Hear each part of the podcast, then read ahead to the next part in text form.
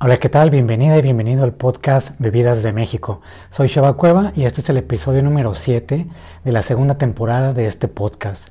Para quienes no conozcan el proyecto, empezó primero como Bebidas de Oaxaca y después se convirtió en Bebidas de México. Este sería el episodio, en teoría, el número 24, 25 en total de los que llevo grabados. Desconozco, pero me estoy yendo ahora como por la segunda temporada. El de la segunda temporada es el episodio número 7 y también es una invitación para que escuchen los otros episodios que los encuentras en Spotify, en Apple Podcasts o en YouTube o en cualquier plataforma donde nos estés escuchando y nos estés viendo.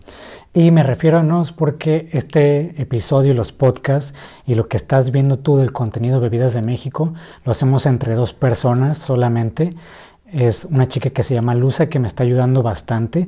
Ella fue una de las personas que me mandó un mensaje cuando hice una publicación en, Instagram preguntando e invitando para ver quién quería ser parte del proyecto Bebidas de México. Me enviaron muchísimos mensajes. Muchas veces yo hacía esta pregunta. Quienes quieren enviar un mensaje, quienes quieren ser parte de, del proyecto Bebidas de México, envíen un mensaje, envíen un correo para ver de qué manera eh, se puedan integrar a este proyecto. Y muchos de estos mensajes me, me, llegaban y decían, yo quiero ser parte, me gusta mucho el proyecto, me encantaría ayudarte, pero hasta ahí se quedaban. En el caso de Lusa fue como muy específico. En el caso de Lusa su mensaje me gustó mucho porque fue muy directa. Me mandó un mensaje a través de Instagram contestándole el reel que les había comentado y me puso algo como hola, este, quiero ser parte del proyecto, te puedo ayudar con la escritura, con la redacción de textos y con la revalorización de las bebidas tradicionales. Y también es un comentario que tenía un estudio sobre la dieta tradicional mexicana. Entonces fue como muy precisa y además ella tiene muchísimo tiempo siguiendo el proyecto, lo conoce y fue muy directa. Entonces, gracias a, ella y al trabajo que estamos haciendo juntos, podemos seguir haciendo este podcast, podemos seguir compartiendo los reels, todo lo que se comparte a través de Instagram, de carrusels y de otras redes sociales. Y pues yo solo no podría porque yo tengo trabajo, bebidas de México, bebidas de Oaxaca no es mi trabajo, es un proyecto personal que le tengo mucho cariño, pero pues no es algo que me deje un beneficio económico. Entonces yo le destino la mayor parte de mi tiempo a mis proyectos, mi trabajo que es fotografía de alimentos, fotografía de bebidas, fotografía de viaje y bebidas de México lo estoy haciendo con el fin de promover, difundir las bebidas tradicionales de este país.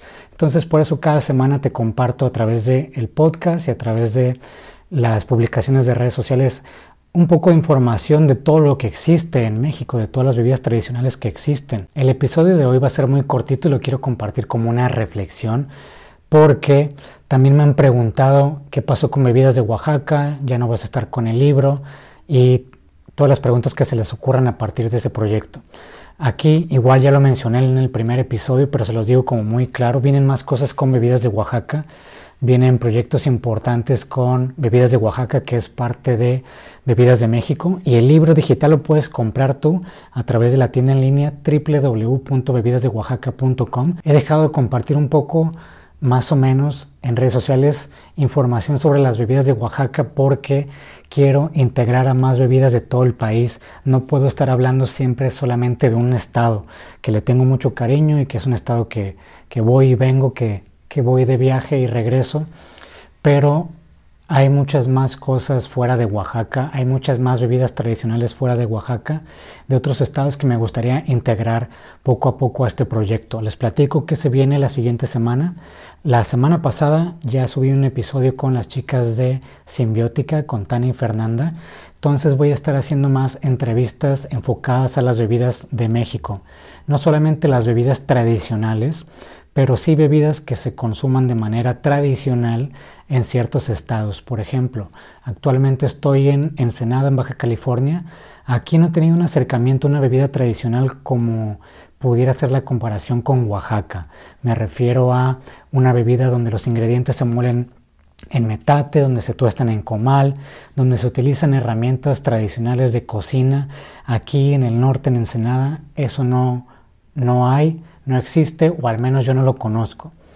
También parte de eso es porque los pueblos originarios de Baja California están muy em, alejados, a diferencia de lo que es Oaxaca, que en, un, en una ciudad tú tienes acceso a personas, más bien puedes encontrar a personas que son partes de diferentes pueblos originarios y hablar con ellas con una cercanía mucho más fácil que lo que yo lo pudiera hacer aquí en Ensenada. Por lo mismo, eso no descarta que en Ensenada o en Baja California no haya bebidas tradicionales. Tradicionales, entre comillas, porque en el primer episodio creo que compartí que es una bebida tradicional y que no.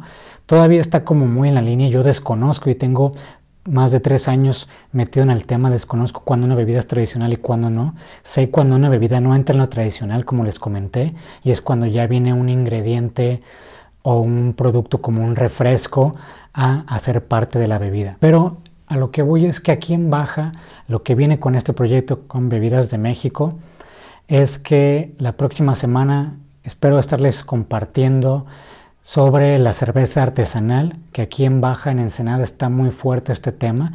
Es una bebida de México, es una bebida que se hace a través de proyectos increíbles aquí en Baja. La comunidad de maestros cerveceros aquí en Baja California es una comunidad muy integrada, es una familia. Entonces me gustaría hablar con ellos y ellas para poder compartir información sobre la cerveza, qué estilos existen, cómo es que una persona puede ser un maestro o maestra cervecera y todas las preguntas que pueden tener referente a la cerveza artesanal. También Baja California es una tierra que se conoce especialmente el Valle de Guadalupe por los vinos, por los viñedos. Entonces el vino también es una bebida que entra como bebidas de México. Gran porcentaje de los vinos que se hacen en México se producen en Baja California. Es un tema importante, es un universo también y ya también tengo agendada una plática con una persona, con, un enólogo, con una enóloga enfocada obviamente en los vinos. Desconozco yo mucho estos dos temas y todo lo que es bebidas, lo desconozco, lo que yo les comparto es lo que yo veo a través de mi experiencia, de mis prácticas y de mi lente, que mi especialidad es la fotografía.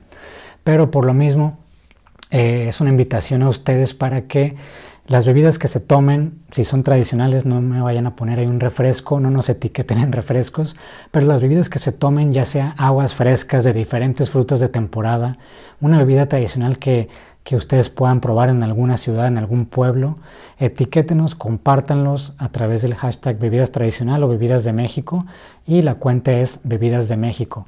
También, ahorita me acordé, les comentaba, este podcast no tengo guion ni mi computadora aquí ni nada. Ahorita que mencioné lo de los vinos y la cerveza y lo de las bebidas tradicionales, tenía yo mucho tiempo sin vivir en Ensenada, que es mi ciudad, y tenía mucho tiempo viviendo un poco más al centro y al, sí, al centro de México y al sur, en este caso por Oaxaca.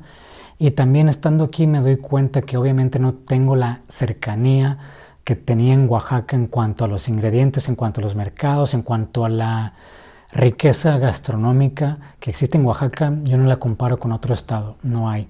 Por lo tanto, aquí, al no tener eso, no significa que no existe una bebida que pueda sustituir los refrescos. Yo nunca consumo refrescos desde, más bien, yo no consumo refrescos desde hace más de 10 años fácil. Entonces, a los espacios o lugares donde voy siempre pido una opción a refrescos, ya sea un agua fresca, un agua natural un agua mineral. Agua fresca es agua de frutas naturales. Y me he dado cuenta que sí hay mucho, pero se repite siempre lo mismo. Limonada, agua de Jamaica o agua de tamarindo. Bueno, la limonada ya no se está repitiendo tanto porque el limón está carísimo, aunque ya bajó un poco de precio, pero siempre es lo mismo, siempre te ofrecen las mismas bebidas como de manera muy general y en pocos lugares me han ofrecido bebidas con agua de sabor que yo lo valoro muchísimo. Y a lo que voy con este punto es que ya lo entiendo de manera más clara, ya tengo más empatía al yo mencionar consume bebida tradicional y que quizá tú me digas sí, pero aquí no hay una bebida tradicional. Ahora ya lo estoy viviendo y ya no lo voy a volver a decir, pero sí te puedo decir que puedes tener una opción más en vez del refresco con una variedad de frutas eh, que se puede hacer agua fresca con ellas.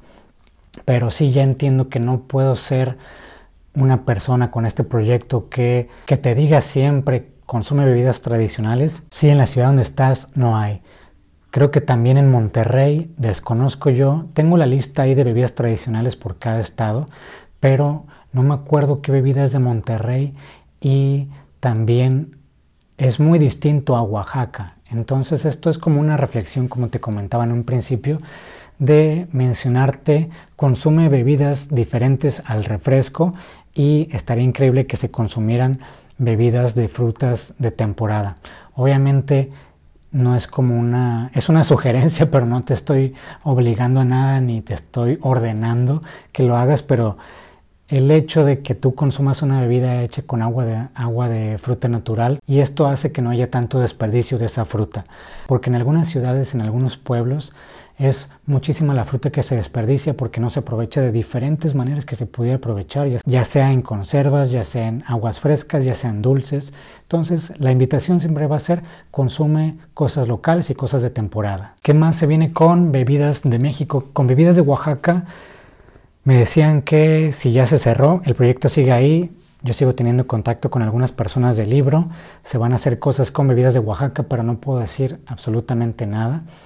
Pero sí les puedo comentar que estén al pendiente de las redes sociales de Bebidas de México, porque aquí se va a estar compartiendo toda la información de bebidas del país. También este episodio es otra invitación para que personas que quieran ser parte del proyecto se sumen y podamos hacer crecer más lo que son las bebidas tradicionales y bebidas de México. Crecer más me refiero a esta parte de información, divulgar la información, divulgar conocimiento, divulgar quién está preparando las bebidas, divulgar eh, marcas, productos, todo esto enfocado a las bebidas de México. Me encantaría seguir hablando con más personas, que así va a pasar, con personas que estén enfocadas en bebidas, ya sea espacios, restaurantes o marcas que produzcan alguna bebida tradicional. Hoy me llegó un correo de una persona que hace bacanora. También ya me habían eh, contactado de una persona que hace raicilla. Entonces hay mucho todavía por hacer respecto a las bebidas tradicionales y bebidas de México, destilados de México. Entonces estaría encantado de poder colaborar con más personas que se sumen a este proyecto porque mientras más personas se sumen a este proyecto, más puede crecer y llegar esta información a muchísimas partes, no solamente de México, sino del mundo. Y si estás pensando, oye, yo quiero participar, pero no sé con qué, aquí siempre les comento a quienes me mandaban mensaje cómo puedo participar y yo siempre les decía, con lo que te guste, se adapta a eso y vemos cómo se va trabajando. En el caso de que a alguien le guste tomar fotos, bueno, pues puedes tomar fotos enfocadas a las bebidas. En caso de que a alguien le guste escribir, pues lo mismo. Alguien corregir texto, lo mismo. Alguien que le guste editar videos, editar fotos, lo mismo. Todo esto es enfocado a las bebidas. Aquí lo que les garantizo es que vamos a aprender muchísimo. Como les digo, tengo más de tres años en este proyecto y todavía sigo sorprendiéndome de toda la cantidad de bebidas que hay en el país y que hay muchas bebidas que no se valoran tanto y que no tienen tanta información. Sobre todo también muchas personas que hacen bebidas y muchas personas que venden estas bebidas en algunos lugares. El objetivo es difundir esta información y este conocimiento para que estas personas sigan haciendo bebidas y la gente vaya a los lugares a visitarlos, a ellos, a consumir esta bebida porque se puede ver también como algo gastronómico que va muy ligado al alimento y es necesario que proyectos como este integren con alimentos, integren con personas, integren con más equipo para ofrecerles no solamente comida, sino la bebida, sino con qué te vas a pasar ese alimento. Bueno, espero que este episodio te haya gustado. Fue muy cortito, un episodio donde comparto mi experiencia, comparto cosas que ya traía en la cabeza sin guion. Espero no te haya revuelto. Síguenos en Spotify, Apple Podcast, YouTube, todas las redes sociales que se te ocurran como Bebidas de México. Muchas gracias por tu tiempo, por haber escuchado o visto este episodio. También no se te olvide compartirlo con tus amigos, con tus familiares a través de cualquier plataforma. Soy Shaba Cueva, nos escuchamos y nos vemos la siguiente semana. Adiós.